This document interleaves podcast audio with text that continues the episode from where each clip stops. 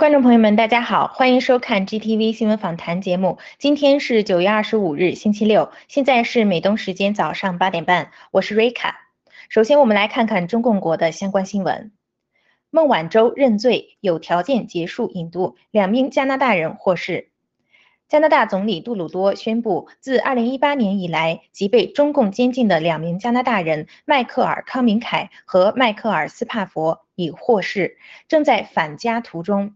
两人的获释是在美国法庭批准了司法部与孟晚舟达成的认罪并暂缓起诉协议、结束引渡程序，并允许孟晚舟返回中国后被公开的。孟晚舟于二零一八年十二月一日在温哥华国际机场被加拿大警方拘捕。当月，加拿大商人斯帕佛和驻中共国前加拿大外交官康明凯分别被中共安全部门抓捕。中共称，斯帕福多次拍摄中共中国军事装备，并向康明凯提供情报。二零二一年三月二十二日，北京市第二中级人民法院对康明凯闭门庭审，至今仍未宣判。二零二一年八月十一日，斯帕福被中共以为境外刺探、非法提供国家秘密罪为由，判处有期徒刑十一年。外界普遍认为，两名加拿大人的被捕与孟晚舟被加方逮捕有直直接关系。是中共典型的报复行为，而中共在确信孟晚舟将获释之后，随即释放斯帕福和康明凯之举，说明这是一场人质的交换交易，而不是依法而为。已经判刑的罪犯岂能随便开释？因为中共国根本没有法治可言，法律只是为为了维护盗国贼的统治需要。关于孟晚舟事件的后续报道，本台将继续关注。中共前联合国大使向美国发出核威胁。九月二十四日，英国《太阳报》消息，正值美日印澳四方会议前夕，中共驻联合国前大使沙祖康在中共军控与财经会议上叫嚣：如果拜登继续为台湾提供保护，中共将先发制人，对美国进行核打击。这名中共前外交官还称，未来一段时间内，美国都会是中共主要的竞争对手，甚至是敌人。美国新建立的军事联盟及军事基地将对中共造成极大的战略压力，因此无条件不首先使用核武器的承诺也将不再适用。日前，郭文贵先生透露，九月二十四日，中共战机携带七枚核弹进入台湾防空识别区，同时东海舰队也携带了轻型核弹发射装置，对台湾进行了实弹核威慑。可见，中共的核威胁叫嚣已经不是空穴来风，而是进入备战的状态。从核弹到病毒，中共对台湾以及世界的威胁都已经迫在眉睫。接下来是国际方面的消息。英国议会调查在港银行是否参与打压香港自由。英国议会香港小组正对在香港营营运的英国银行进行调查，目标是确立这些银行中是否有协助本地政权打压香港自由的言行，同时呼吁公众在十月三十一日前向调查小组提供相关证据资料。英国议会跨党派香港小组成立于二零一九年十一月五日。香港小组秘书韦豪斯称，议会发起此次调查的起因是，他们接获离港人士投诉，在英国银行的个人账户被冻结，亦无法提取他们的退休金。在港英国的银行是否有帮助香港政府、警察以及司法系统打压香港的言论自由、行动自由、集会结社自由以及拥有财产的自由，将是本次调查的重点范围。小组主席卡迈克尔和贝内特指，这些银行受益于英国政府对法治和人权的承诺，因此他们在海外的经营中也应该捍卫这些原则，以保障人权，且不能为英国的声誉带来受损的风险。中共贸易制裁报复堪培拉，但高价抢购澳洲小麦。自澳大利亚政府坚持要求对中共病毒溯源重新调查以来，中共对澳洲实施了一系列报复贸易制裁，两国关系持续恶化。但迫于国内粮食需求，中共仍然在高价抢购澳大利亚生产的小麦产品。路透社报道，由于北半球多个小麦生产国遭遇恶劣天气和干旱，导致2021年度全球粮食产量严重不足，特别是小麦供应量大幅下滑。但作为世界主要小麦出口国之一的澳大利亚则风调雨顺，有望获得小麦大丰收。而中共国成为澳大利亚即将收割小麦的主要预购买家。在澳大利亚年度农作物出口已售的500万吨小麦当中，来自中共国的买家就占其中的200万吨。北京目前仍然对澳大利亚产的葡萄酒和大麦征收反倾销税，同时减少澳大利亚煤炭和牛肉的进口，但是小麦采购却一直没有减少。中共海关的数据也显示，今年一月至八月，中共国小麦进口量为六百九十六万吨，同比增长高达百分之三十九点七。中共驻瑞典大使突离任，战狼外交恶名远播。瑞典广播电台消息，中共驻瑞典大使桂从友从于二十四日正式离任，并将立即返回中国。新任大使预计今年底上任。桂从友于二零一七年上任后争议不断，曾多次恐吓瑞典记者及政治人物，被瑞典媒体视为对民主与言论自由的威胁。瑞典外交部长林德增表示，虽已多多次召见桂从友，告知他言论自由在瑞典受宪法保护，但并无效果。瑞典在野党为此曾联名要求瑞典政府将他驱逐。其中，瑞典民主党在2019年提出将桂从友列为不受欢迎人物，并表示桂大使已经。严重影响两国外交关系，也让中国人在瑞典的地位越来越恶劣，其战狼外交丑态可谓恶名远播。此次记者是从桂从友给瑞典商界的告别信件中得知他将离任的消息，随后得到中共大使馆确认，但中领馆并未就此发布消息。瑞典当地媒体对桂从友突然离任的评价是：这是一位罕见的没有外交手段的外交官，而瑞典也不需要对桂从友的继任者抱太大希望。至于桂从友是提前辞职还是被迫离任，目前还没有进一步消息。接下来看病毒及疫苗方面的消息。美国政府仍然在鼓励民众继续接种并施打加强针。二零二零年十二月十日，郭文贵先生在直播中警告世界，所谓新冠疫苗将是共产党病毒引发的次生灾难，是黑暗势力和共产党勾结的结果。时至今日，全世界因为注射疫苗造成的死亡及各种并发症已呈爆发趋势，而在注射第三针所谓加强针以后，以色列、柬埔寨、越南。哥斯达黎加的死亡率大幅上升。即使如此，白宫新冠疫情响应团队仍然在鼓励民众继续接种疫苗和加强针。美国疾控中心也建议六千万注射了辉瑞疫苗的人在六个月后继续接种第三针。目前，世界各国都在推行的疫苗主要有九种。这些疫苗公司机构的幕后股东包括俄罗斯政府、黑石集团、先锋集团、国泰君安全球顾问公司、巴美列杰福资本基本资本集团以及中共白手套代理机构。这是当前全球主流媒体和社交媒体平台都在刻意忽略掩盖疫苗并发症和死亡案例的直接原因。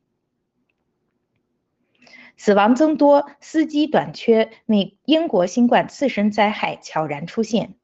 来自英国的报道表明，根据英国国家统计局的数据，自七月二日以来，英格兰和威尔士已有九千六百一十九例超预期死亡，其中百分之四十八不是由新冠病毒引起的。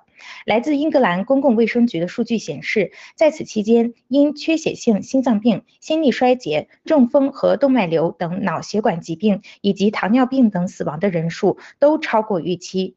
政府曾发布一份报告，详细说明新冠流行对健康的直接和间接影响。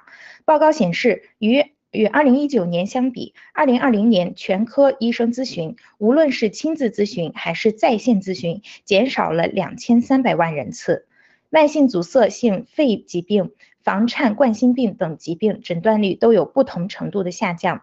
在2020年3月至2021年二月期间，由于 NHS 集中新冠病毒相关任务三百五十万例选择性手术被削减，并且由于疾病和自我隔离的规定，工作人员缺勤增加十八个月的延迟治疗带来巨大损失和影响。另外，英国本来就存在货车司机短缺状况，因疫情更为严重。政府目前正在制定一项临时计划，以方便外国卡车司机在英国工作。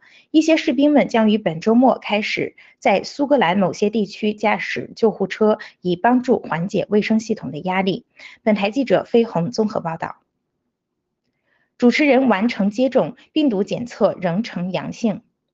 本周五，ABC 政治电视脱口秀《观点》的两名主持人因为病毒检测呈阳性，被要求离开节目现场，节目一度陷入混乱。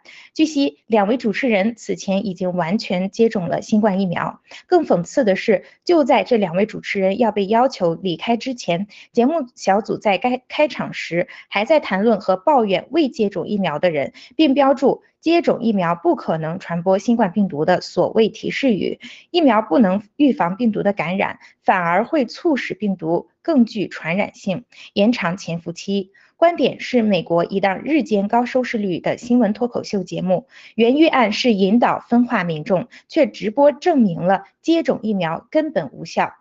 后续效应将继续影响观众去思考曾经信任的媒体、政府和医疗机构在当下混乱中的角色。本台记者雪梨综合报道。英国中学校园接种开展，家长致信医院。英国本周启启动针对十二至十五岁少年第一剂新冠疫苗接种计划。政府无视新冠疫苗给人们带来的各种伤害和民众的持续抗议，反而持续加压，要求学校必须协助国家接种团队入驻校园，按时完成注射任务。各地区民众自发团结，利用现有法律保护自己的权利和儿童健康与生命安全。家长们向郡医疗机构。和当地学校发出信函，要求对方就学童接种新冠疫苗一事作出回应。信中强调，知情同意权、医疗自由和身体自主权必须得到尊重。维护和保护。作为医疗机构和学校方，必须明晰以下几点：新冠疫苗是否具有安全性和有效性，公民知情同意权和即立克能力及十六岁以下儿童医学决定权的考量，解释疫苗生产制造使用的材料，如产生法律责任，校方和医疗机构将面对诉讼，并公开经过和结论。本台记者安吉拉综合报道。最后，让我们来看一条爆料革命的新闻。密共进程暗含反华危机，爆料革命需未雨绸缪。在直播中，文贵先生不止一次提到他所获知的情报，显示在新冠病毒及疫苗对全世界造成巨大破坏伤亡的同时，各国政府甚至民众间也酝酿着一股反华的暗流。文贵先生提及令他始终悲愤难平的九八年。印尼排华事件惨剧历历在目。他曾在海外遇见印尼总统苏哈托家族成员，并向对方公开表示，作为华人，他有朝一日必报此仇，令对方瞠目结舌。文贵先生说，印尼当年死亡三十七万人。今天，共产党制造这场全球性病毒灾难，最终会算到一每一个中国人的头上。虽然文贵先生和万千爆料革命四年来不遗余力向全世界传播中共的邪恶和病毒真相，但共产党七十年绑架中国人的恶果很难在短时间消弭。无论出于什么原因，未来一旦真相揭示，很可能会有很多国家政府，包括民众，将怒气宣泄到全球的华人群体。在这种情况下，除了跟随，战友们还有打起精神，未雨绸缪，做一些准备。我们相信大智慧的文贵先生一定会有应对的策略，但需要每一位战友都鼓起勇气面对，持续传播中共不等于中国人。以上是今天的新闻播报内容，接下来由主持人草根小哥和嘉宾大卫为我们带来今天的新闻看点评论，请不要走开。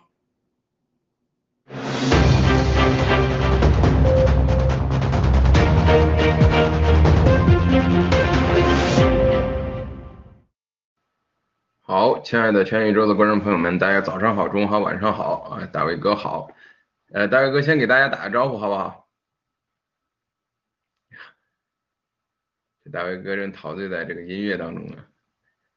哎，声音声音调整一下，大卫哥。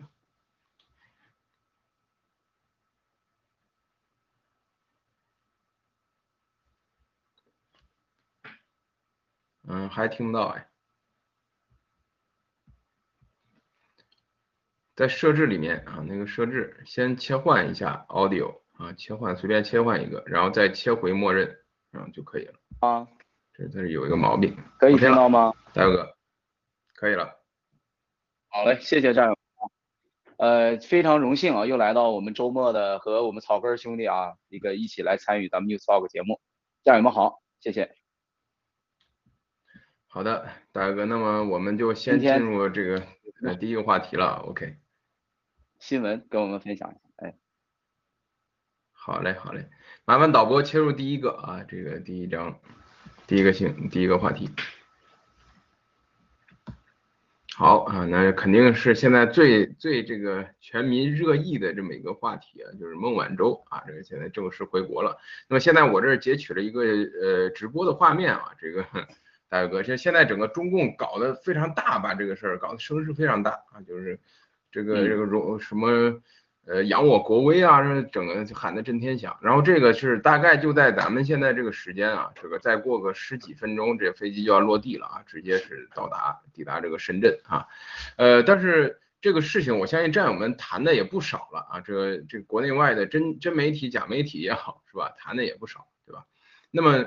文贵先生最早的时候是吧，是在二零一八年就预见了这个事情啊，能不能先麻烦导播先播放一下文贵先生啊那个视频，让大家再加深一下印象啊？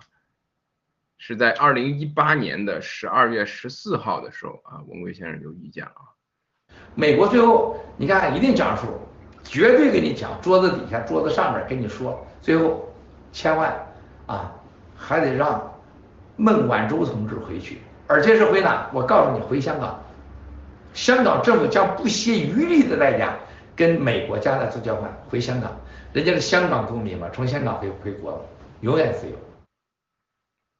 好的，这个视频最近这两天估计战友们没少看啊，这个加深一下印象。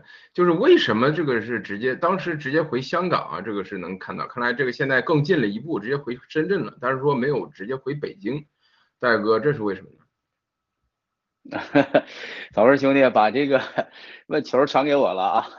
好的，谢谢啊。这个首先呢，大家呃，咱们战友们，这个我就是我一直跟战友们分享，就是我我的一个个人感受啊，就是我们以咱们在爆料革命跟着有幸跟着文贵先生跟着七哥走到今天，我们真的要引以为豪，引以为傲。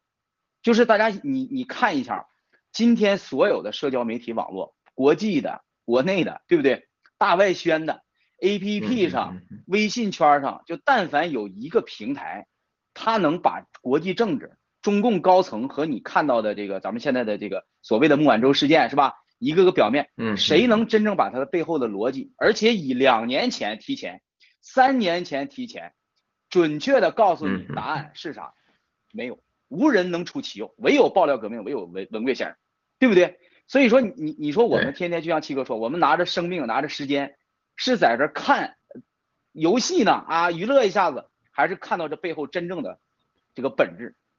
二零一八年七哥说的这个话，大家想，孟晚舟是用用官媒说啊，这个一千多天了，好像很有纪念。九月份选择这个时候，小土豆，这个选举搞完了是吧？勾兑完了，美国这边检察官，哎，你看准备好了，来个视频的那个签署那个延缓起诉。就这一切真的就像七哥说的，就政治实际上有的时候说白了真的是很肮脏，很无聊，对不对？到最后可能那个答案就是说，可能就是小学生想的一个思维，各达各达到各自的目的，各求所需。首先你看这个时间点，加拿大那个这个这个呃小土豆这边的政政府的变化，你看，哎对，还有最关键恒大事件也爆出来了，对吧？一会儿稍后我们会聊经济上的压力，闭关锁国。大家想过没有？三年的这个这个这个案子的这个牵扯，还有从川普总统的贸易战到今天，有一个事实是改变不了的，就是中共国的经济，没人否认吧？共产党也承认吧？对对吧？四月份、五月份到今年，现在已经快入秋了，已经入秋了，咱们的这个中秋节都过了，整个的共产党的数据，你想造假都玩不了假，因为你造假你也得在夏秋这个所谓的我第三季度我怎样，我第四季度我怎么样，我下一份答卷好，这是共产党善于干的。但是黄金时期，中共拉动经济内需的这个关键时期，对不对？出口的黄金黄金时期已经交白卷了，已经不及格了。所以这个大的背景下，现在孟晚舟这个事儿出来，所以呢，我的个人一个一个一个看点啊，首先孟晚舟在此时就这个飞机此时此地落地，第一验证了爆料革命之前文贵先生的判断，对吧？情报的准确性，还有对这个事物的本质的这种分析看透。为什么？因为七哥说的是什么？是他背后的真正的政治较量。哎，看明白就这么回事儿。那么在这个三年的较量里，我们看到这个进展可以看出来，凡是到这个案情到这个最后推进的时候，利用美国家美加的法律程序，说白了就是拖延战。而且我们看到中共官媒为什么这按理说孟晚舟应该是叫什么叫呃在共产党的共产党喜欢面子嘛，应该是高调的去鼓吹啊。你看环球时报胡锡进是哎对吧发个那个推特是吧是发一个什么？为什么搂着呢？原因就在这儿，经济内部真出了问题，对吧？他没什么可炫耀的，没什么可炫耀的，这不过就是最后勾兑平衡之后一个结果罢了。那么孟晚舟本身这个案件，咱们回到这个原点，孟晚舟这个案子的性质初始阶段源于什么呢？源于川普总统当时啊，三零幺要启动调查，贸易战要开打，还有呢，当时呢对伊朗的一系列制裁是川普总统执政期间几张牌而已，几张牌。那么孟晚舟最关键的就是共产党的企业通过我们所说的居民融合、一带一路、人民币国际化，还有蓝金黄的利益输出，对不对？这是三年爆料革命的主线主脉。华为孟晚舟这个案子本身就是这个呃七哥爆料蓝金黄最好的一个案例和写照，它就是很好的一个样板的一个证证据。美方当时美家扣押春孟晚舟的时候呢，实际上是已经什么呢？有足够的证据。据说这个调查孟晚舟时候的这个证据已经摞成山了。检察官为什么常年盯着共产党的这个这个这条在伊朗的这个经济命脉，follow the money 嘛？那么当时呢，这个钱就解释什么呢？你是否是资助恐怖组织？还有一个更可怕的事情是大家没有放在桌面上，就是什么？就是七哥说的蓝金黄计划。他资助伊朗最终目的是啥？跟伊朗真的是哥们儿？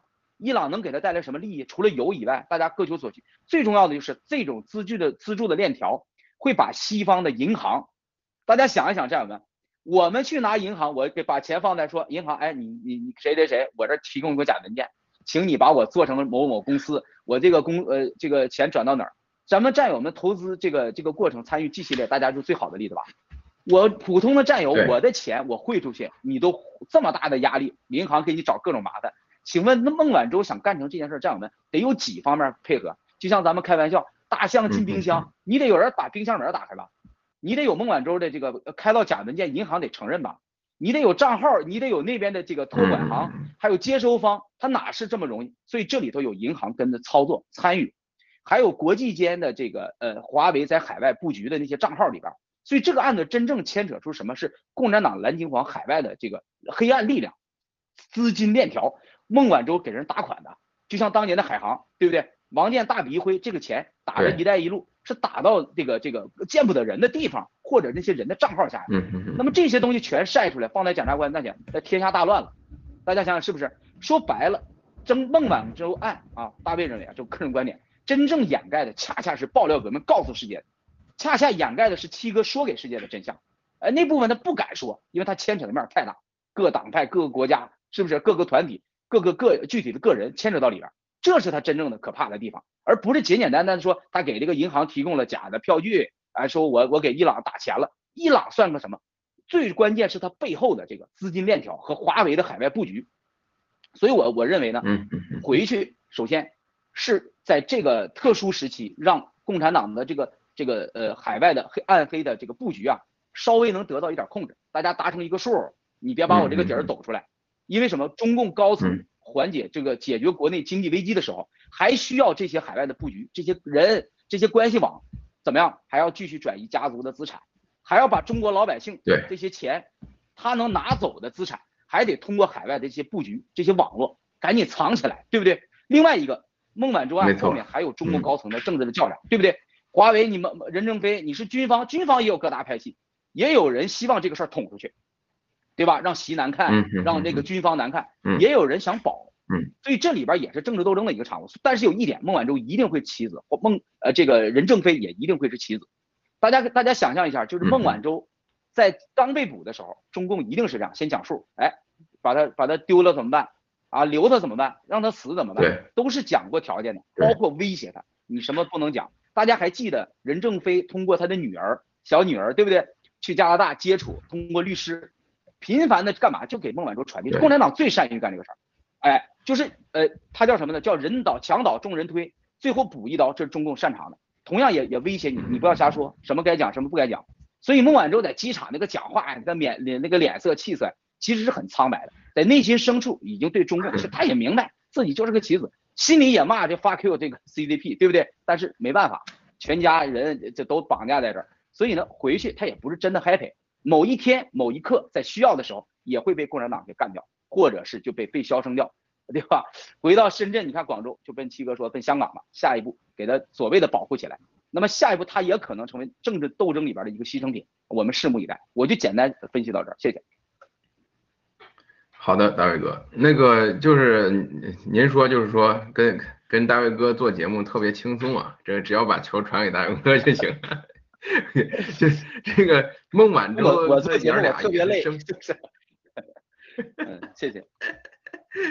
这个孟晚舟他们也跟任正非爷儿这个爷儿俩等于说是也是棋子，对吧？身不由己啊，这个没错。他们到底想不想回国，其实也根本就不重要。是吧那么这一次他这个这个回国是吧？就是刚刚大卫哥也讲了，这也只能说是这个中共这个在海外这个黑暗势力又一次勾兑成功啊。这个那可能这个私底下这个交易这个内容咱们不知道啊。就是有一点啊，就是咱们从就是过往的这些信息，大卫哥就是说，就是包括国家上爆料啊，包括这个呃这个海外媒体的一些信息来看，为什么中共他要不惜一切代价要这个孟晚舟回国呢？他为什么他这个孟晚舟很重要吗？好，我我也补充一下啊，谢谢曹哥啊，这个看问题真的是抓住了要点要害。第一呢，孟晚舟这个案子呢，它其实是在这个这就像我说，它这你要把它放到第三年的大的背景下，贸易战、中美较量，对吧？已经从原来的呃合作变成了对抗，实际上就是一种矛盾对立了一方了。那这个大的背景下呢，华为作为一个实际上就是共产党控制的军队，解放军 PLA 的一个军旗。然后输出，它承载了一个政治帽子，就是民族工业啊，民族企业的这个这个崛起，对不对？那么华为只要还活着，这个膏药这个这个这个呃招牌啊，咱不说嘛，他虽然是个婊子，但他立着这个牌坊，他还能拿这个给国人洗脑。你看我华为这人多强，他的狼性文化，对不对？还他还想用这个来作为一种民族主义的东西，来来那个这个呃奴化和迷惑国内百姓，这是第一个政治上。另外一个呢，就是大家也别忘了，就是就像那个海航的王健，还有今天陈峰、谭向东是吧？还有那个许家印是一个道理。这叫什么呢？这就叫涵养期。就你绝对是共产党养的狗，你你绝不是共产党这个自己的所谓的自己家的人，对不对？我我让我让你活着，是因为我国家需要，对，需要你把没完成的事儿做干完。第一，你回来了，不该说的我保守秘密了，对吧？最重要的是华为海外，就是我的理解啊。华为海外的这个资金网络，嗯嗯它里边有人脉、情报网，这肯定的，百分之百，对不对？还有就是这个资金链条，很多文件啊，很多把原来的一些这个消灭掉证据的东西，需要孟晚舟签字，你得本人得回来呀。他为什么留个香港护照？你你在香港待着，你也是给国家、给这些家族、给这后面的各种政治力量服务的，你也是个工具，你也是条狗。国家既然栽培你了、养你了，出去你也得干事儿。干什干什么事儿？干国家和这个党对你需要的、需要的这个时候你去做的事情。如果说这个东西真的是为了这个国家国防，真的是为了所谓的呃这个共产党的这个呃啊军事利益、国家利益，那就不会有今天中南坑这些人的这个这个这些表演了，是不是？那中国的这个军队可能也就真的强大了。他很多是打着国家的名义，一带一路是吧？军民融合，其实最终的目的还是把家族利益。帮派利益是吧？政治利益非帮的输出。对了，其实他不就是一个军方版的王王建吗？大家这么看，他军方版的版的王建吗？CFO 他为什么掌握的那么多？如果真是一个企业的问题，就是他拿着这个财务的钥匙和密码，我就像我理解的，他牵涉的背后的是很多国家的金融机构，很多金融腐败，是吧？还有华尔街，还有这个军方和情报部门，这是一个大的东西。因为你玩万事你要有钱儿，你没有钱没有利益，他怎么跟着你共产党去勾兑呢？所以孟晚舟关键是这么样一把钥匙。那么他到了身边，一是控制他，另外一个呢，销声保守秘密，对吧？便于灭口。还有一个就是有些有些这个最后的东西需要他签字，需要他去办。另外呢，又能给国人展示一看，你看我中国的施压，对吧？美加这个这个最后跟我妥协，又能在国内吹一次牛，是吧？洗一次脑。对，这是共产党看到的。厉害了，真正的问题就是，没错，真正的问题已经不在这儿了。这就是什么？他等于叫毁尸灭迹，等于销毁证据的干这个过去干的事儿，把它销毁掉。可是你真正的危机就是像恒大这样的金融危机的到来。政治危机的这个这个不确定性，这是他共产党无法逃避和面对的，习无法去回避的。对的，所以说其实这这个这也是为什么孟晚舟他不会真的高兴起来。你有啥可高兴的？让我们想想，有啥可高兴的？一个丧尸对吧？一个弃子回去了，要点面子，老百姓一人了三天，happy 一下子，过后还得下去买菜，还得隔离，戴着口罩，是吧？还得被楼下那个城管追着跑，你的生活有什么变化没有？嗯，就像七哥说的，他掩盖的。恰恰就是文文贵先生提到爆料革命爆出来的疫苗的真相、病毒的真相，这些他咋不敢提、不敢碰？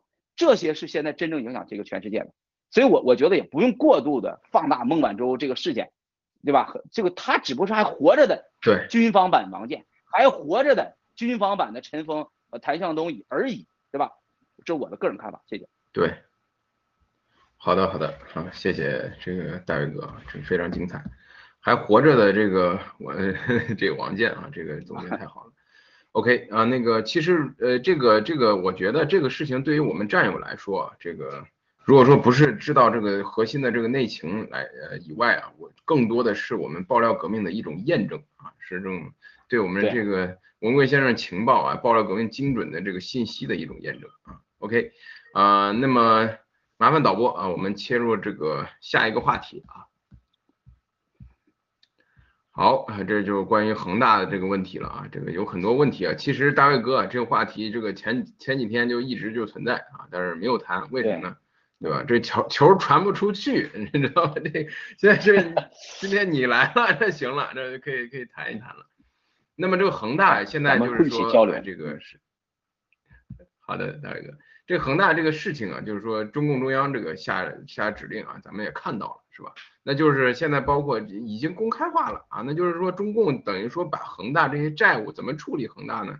呃，不死不活啊，就等于说把这个这债务还有责任全部甩锅到这个地方政府，让地方政府想办法来解决啊。如果说你觉得这个你你可以接受这个压力，对吧？这个整个全民维权的这个压力，因为现在我看一个数据，恒大现在在全国还有八百个项目没有交房，那未来交房这个大家都知道。这明年如果说到明年春季再不交房的话，这肯定是门儿都没有，就烂尾了，对吧？到二十大过了之后，更想都别想，对吧？现在这个现在就是呃习习近平哈，这个主要追求的就是这个二十大能够呃平稳过渡也好，立他的储君也好，是吧？连任也好，怎么样吧？就是一个稳定。所以说现在就是把恒大搁在一个死不死活不活的这个一个阶段，对吧？全部推到这个地方政府上面。你地方政府如果说你觉得 OK。到时候你这个恒大这个债务违约也好啊，这个交房这个违约也好，烂尾也好，你能够这个阻挡得了是吧？你这个这个民众这个抗议啊或者维权啊，那你你可以承承受这个压力，承受这个责任，你可以不去不去为他买单，不为恒大买单。如果说你承受不了的话，那么你现在就恒大这些违约由你地方债啊地方政府来来偿还。对吧？那那现在来说的话啊，就是说我们知道这个事情啊，这个现在已然啊已然开始了，是吧？那么现在就是大卫哥，就是现在中共把 恒大这个债务啊把锅甩到这个地方政府的情况，那么会引发什么样的这个事情？您觉得？好的，谢谢曹哥兄弟啊。首先呢，就是这个，我觉得其实在过去的这个上周啊，其实很关键。你看那个资本市场里边的这个变化呀。还有中共官方的这个表态，其实这个我个人理解啊，他已经开始做出来一个准备了。但这个准备呢，是需要各地方政府配合的。你比如说呢，比如上周他们那个公司那股价是上礼拜四，上礼拜四呢突然，你看这些消息啊，突然这个给你流放出来，影响国内的这个市场，尤其是看着哪儿呢？看着美国的华尔街。所以上周四它股价上涨，因为当时当时传出是什么呢？当时传出说，呃，就是这个九月二十三号，原来这个恒大就它下面不有个子公司嘛，叫恒大地产集团，哎，它释放了个消息，叫九月二十三号把到期的，就是那个境内证呃证券，因为恒大放了债太多了，这个发行债券，嗯嗯公司债、企业债这种这种形式啊，呃，支付叫三千五百九十亿美元的这个利息，哎，我要给你付了，战友们。所以这个道理，其实有的时候就老百姓说的那个那个话呢，话糙理不糙。你惦记我的本儿，不是你惦记我的息，你挣我的息，我谋你的本儿，对不对，兄弟们、兄弟们、战友们，就这么简单。对。所以恒大恒大呢，他为什么这个消息，我的个人理解，放出这么个一，要一个时间差，缓解，呃，各地方就是整个中央这个压力特别大，他怕他怕什么呢？共产党希望把这个泡沫啊刺掉，哎，放点血出去，但是呢，他又不敢。就是这个墙倒众人推，呼啦一下子那种那种那种硬着陆。其实中国经济已经开始硬着硬着陆了，他嘴硬现在是，哎呀，加上他的这个控制管控老百姓的信息和这个增加维稳的压力，他让这种硬着陆呢变得不那么敏感，或者是国人的感知力不够。其实这已经是这个活生生的硬着陆了。然后呢，释放完这个消息以后，最关键你看谁啊？看北京的态度，北京没有接这个话，这就有问题了。如果说中央政府说共产党，你站在他的角逻辑，他真想去接这个盘，嗯，可以把恒大恒大这个这个事情变成什么呢？起死回生，不就让党再次站出来伟光正了吗？你看，许家印没搞好，恒大没搞好，是某一类的问题，某个人的问题，是吧？哎，党是英明的，你看党出手了，对吧？中央出手了，然后呢，各地方配合把这个危机化解了啊，没有战胜不了的困难，就共产党玩这套，但是北京没接这个话。没接这个话，你看什么？看华尔街。华尔街在过去的这两周里的股市的这个动荡变化啊，当然，美国的经济是什么呀？美国的经济是危中找机会。当当一个一个投资领域不景气的时候，它它有什么？它有其他的领域去避险，因为它是个自由的市场。这个钱我没给你困在这个这个囚笼里，不像是咱们中国就一个鱼缸，是吧？这个墙是气死的，你想干哪去不了。你想说撤资，哎，对不起，不让你走。是中国这王八蛋的这个逻辑嘛？美国不是，它可以什么？它相对呢，可以有一种避险，可以去对冲一部分风险，对不对？但共产党的这个消息出来以后，其实更多的是什么呀？是政策性的试水，来看大家的反应，美就是国际金融市场的反应。大家一看，哇，这个动荡可以恒大可以放大以后，可以竟然在国际市场里引起这么大的动荡，好啊，那就慢慢的去放，慢慢的影响，政府控制一点放一点，控制一点放一点。这样的话呢，就把一些呃资产、一些这个这个难以剥离的危机就给化解掉了。最终买单的是老百姓，嗯，然后老百姓刚一那什么，再给你点释放点那个星星点点的这个希望之火，好消息，你一开心哇，又对这个政府呃对吧充满信心了，还是党好，还是这个这个你看有希望，然后就利用你那个最后的希望，就像那个股市被深套的人，哎一反弹你就觉得兄弟别走，万一起来呢，回到我这个成本价，我我再出来。结果永远回不到你的成本价，永远不会回到你那个建仓那个点，怎么样？一直拿着，最后腰斩，最后血本无归。这就是股市里赌民的心态，也是现在中国社会老百姓的这种心态。所以呢，他就利用这种心态，给你一个好的刺激、利好消息。但是北京没表态，这是核心问题。没表态等于怎么样？他就是默认，真的随时这个这个楼咵就要累积木倒塌了以后，全国各地方政府去接。那么现在有一个问题来了，大家记得，我就给大家举例子，回想一下三鹿奶粉，大家记得吗？当年全国也是大规模的这个这个追责，对不对？上访，还有天津大爆炸，请问战友们后面是怎么处理的？这帮流氓逻辑，共产党的这种这种王八蛋逻辑，它是什么呢？哪儿冒头，我先给你干掉。比如说当时当地的人维权去找这个这个呃政府，说我这个房子的赔偿，或者当时孩子喝了奶粉的赔偿，最后呢媒体不报道，媒体不追踪，是不是？然后销声，出头的人给你拿下拿掉，啊，打压威胁，是吧？甚至被这个这个呃刑拘，动用法律，动用刑刑制才那个强制措施。同样的道理，恒大只不过太大了，好，那就各地方政府分派，可不是地方政府说简单的去接这个不良资产，你不良资产的清算还好了，它是什么呢？各地方政府维稳，画地为牢。比方说这个河南，举例子啊，河南省你来，你们省要统计有多少恒大的人，共产党一定是这么干的。他叫恒大那个这个上访事件，把它列成一个档案，哎，然后呢，把一帮人都可以包在这个包子里头。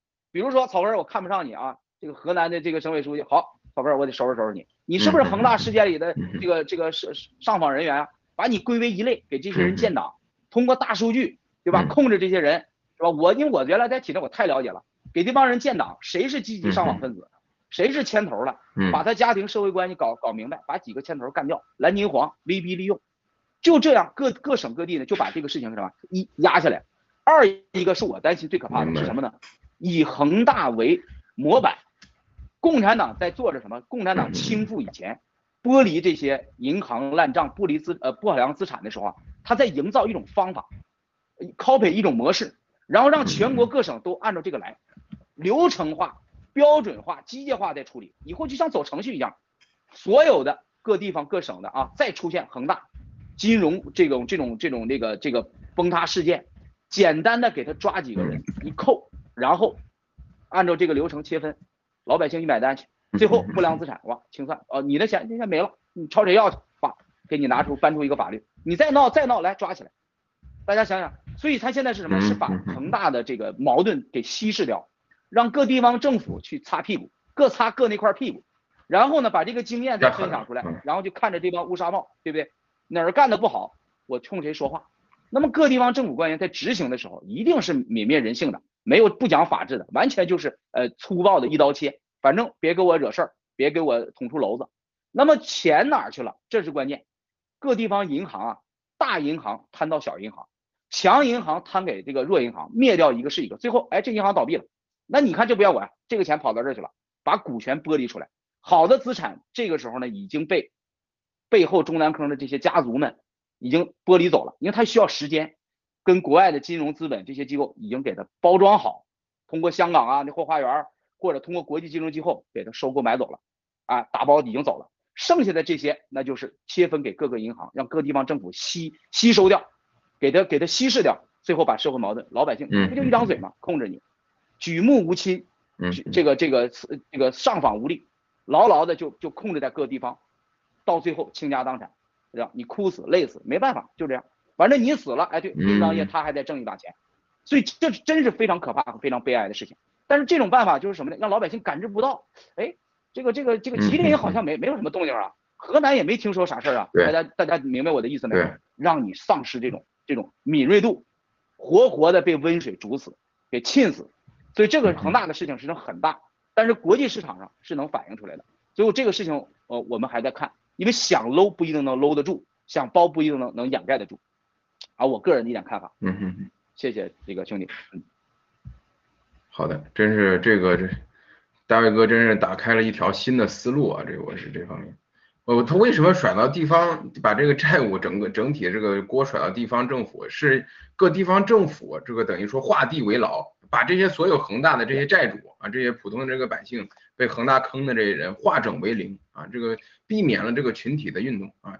你真是出了问题了，不是中央的问题啊，中央已经把这个问题都交给这个地方政府了，对吧？对了，是地方的问题，你找地方去啊，把球就把球转。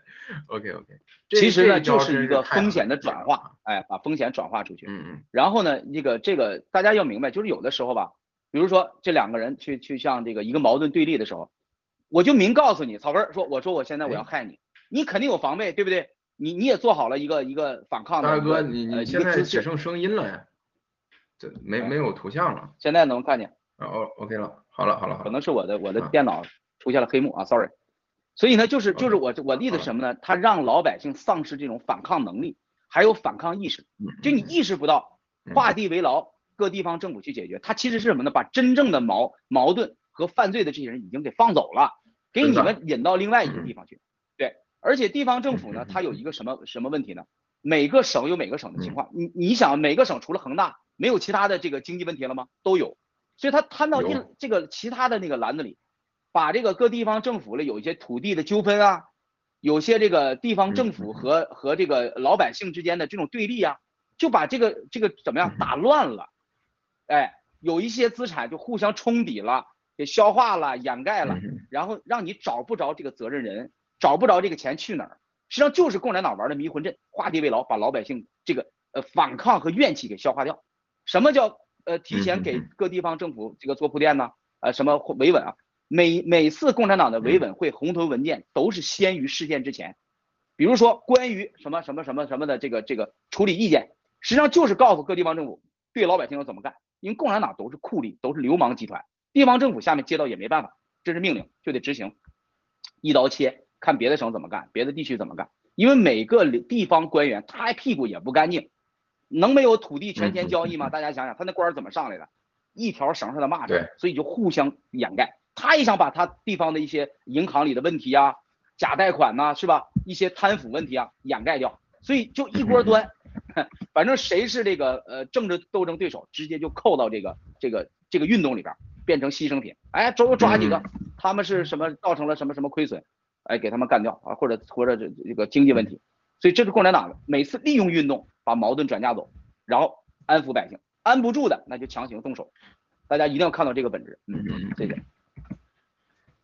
好，大哥，您您这样一说，我又想到的更更那个夸张的问题。结合现在整个局势，可能跟之前那个又不一样啊。那之前来说出现这种这个群体事件啊，那这化整为零，一个个个击破，是不是？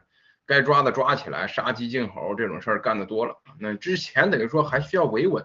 那么现在来说，那就更简单了，对吧？谁要是哪个城市呃哪个地方要闹事儿，直接他放病毒是吧？他毒死你，对吧？吓得你毒毒不死你，吓得你不敢出门，不让你这个出门去去维稳去，对吧？所以说现在那就是，哎呀，可能可能是 比过去这个维稳他们更简单一些了吧？啊，所以说大家还是要注意。但是现在啊，这个所以说，我觉得目前，哎，您讲您讲。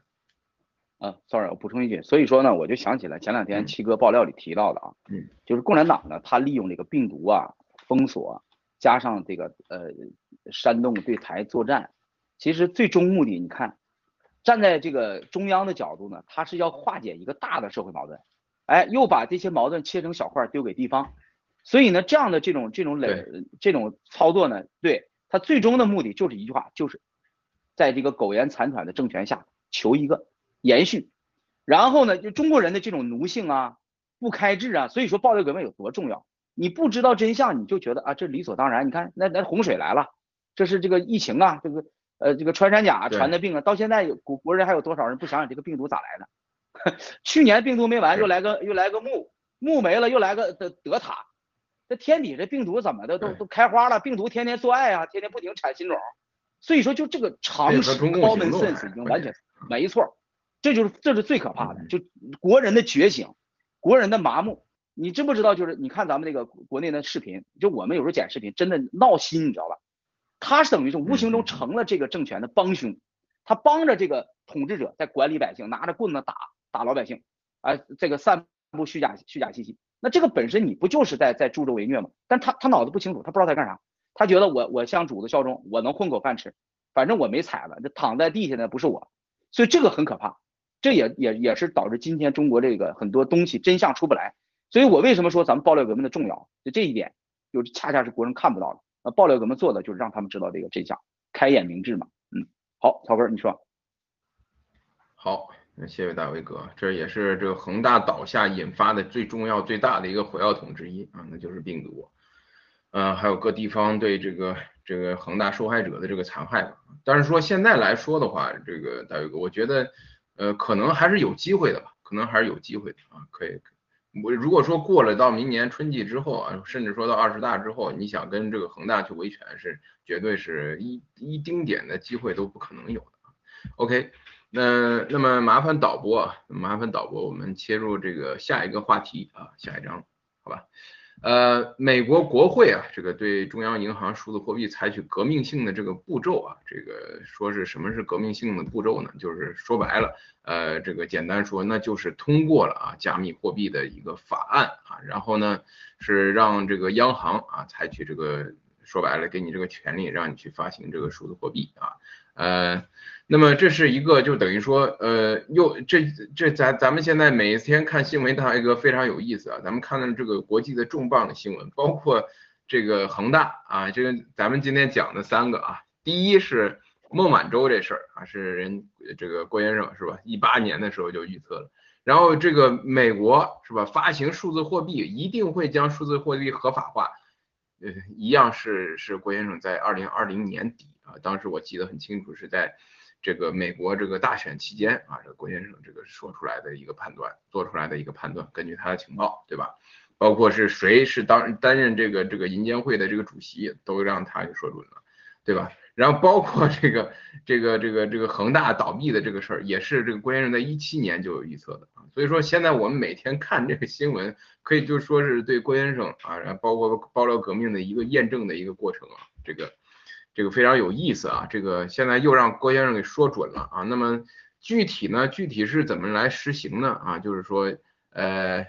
现在这个可以说发布了，美联储发布了一个新的啊数字资产法案啊，修订现在联邦储备法第十一条，赋予联邦储备委员会新的这个权利。那是什么样的新的权利？就是通过财政部长监督和管理美联储的票据啊、实物和数字的发行报废啊，这个呃说白了就是给你这个权利啊，有权让你发行这个这个数字货币啊，这个呃。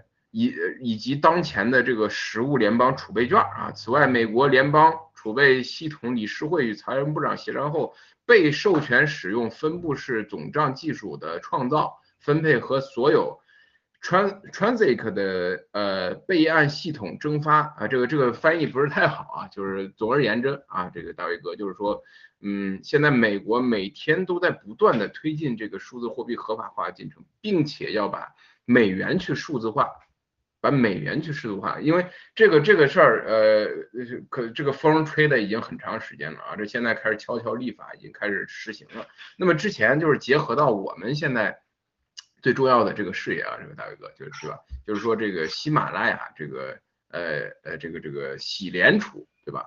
那么我们是分两个币啊，一个是大家这万众期待的这个呃喜马拉雅这个币啊，就 coin，另外一个是喜马拉雅 dollar 啊，这个。洗美元，呃，之前这个郭先生也有说过啊，说这个洗美元它的这个意义啊，这个呃，甚至要超过啊这个呃这个 H coin 啊，对吧？那么通过这个这这则消息啊，美美美联储也要发布发行这个数字美元，这您觉得跟咱们这个包括理念上啊，或者说这个呃市场层面啊跟我们这个有没有什么直接的关系？好，谢谢草根哈。其实今天呢，这个我觉得咱们栏目组把这个新闻拿出来，这个刚才草根还跟我碰了，我觉得这是这个是非常，其实对我们来演来讲是非常重要的。大家知道这个美，大家首先你要呃跳出来，站在美国的角度思考问题。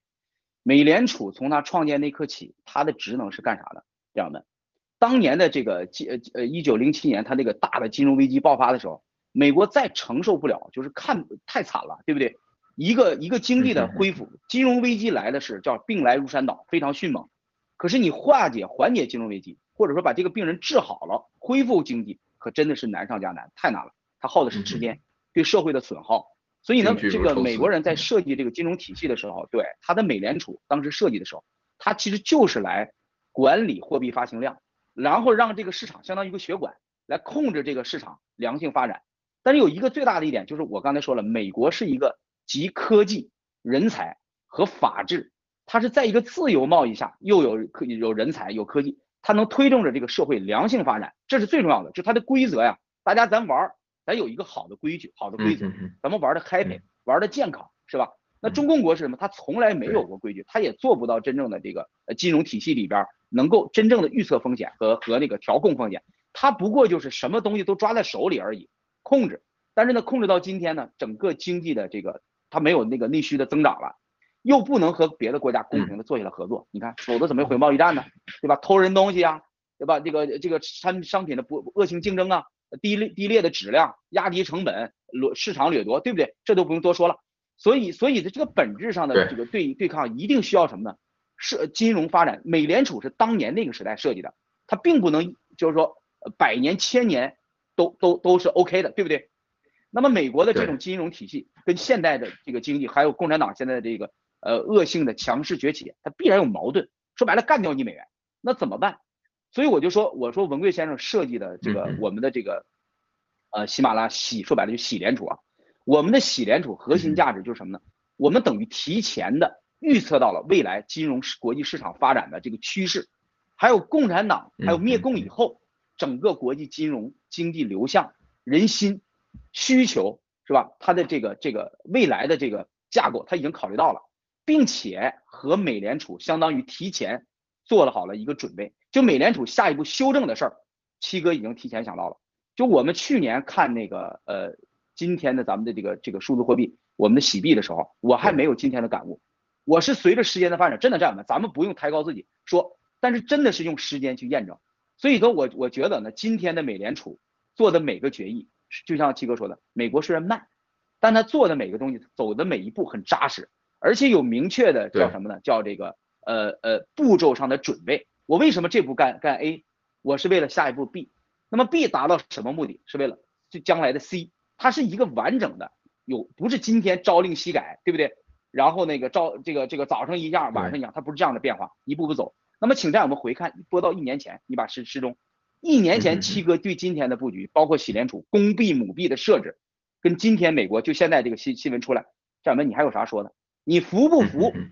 那么我们等于把未来的喜联储吸收了美美联储的架构和经验，并且把未来怎么应付世界大局的这种变化、灭共的大趋势的变化已经考虑在内了，是不是？所以它是承载了一个灭代表希望、代表未来的这样的一个金融体系，已经在那儿路上等着了。美联储走的每一步，不正是往咱咱们的这个 G dollar 这边靠拢吗？所以很简单，现在美美联储这条做的铺垫，数字美元，数字美元就是咱们现在的洗联储里边的这个这个呃，我们说的喜美 H dollar，它对洗 dollar，它其实就是数字美元，跟美元一比一的挂钩。对不对？一美一一比一的对等关系，同等的价值，但它在你的电子钱包里了。我请问这样问，那你这个体系你是在哪儿赚呢？你这个体系建立起来以后，和美联储的和美国的体系美元对接以后，今天你在银行汇款，你今明天这个银行打压，为什么共产党这么害怕？所以在过在过去的这一年里，我看到啊，呃，一面是伪类用最最 low 的招在那诋毁我们，一面是共产党派出这个蛇和燕子高级的这帮渗透到各农场。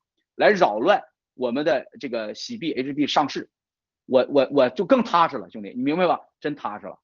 七哥这步棋走的太高了。还有的战友说，我们啥时候有我们的这个喜美元，就是自己的喜呃喜喜马拉雅银行？战友们，你的喜银行在那已经很久了，你没看到而已，你没意识到它它的作用是什么？一旦这个流通和美元对进来，这两个池子，你看美联储要做的事情。和我们的喜联主要做做的事情，大家也把它扣在一起，相当于两出奇的一致啊！古代那个哎那个将军那令符左右合在一起，在我们那是啥？所以说你的你的银行你不是一个银行了，一个实物的银行已经成为一个数字帝国摆在那儿了。这就是共产党为什么害怕，他害怕我们的喜币喜美元和美元美联储正式建立起挂钩，那他就真傻眼了，共产党真就完球大了。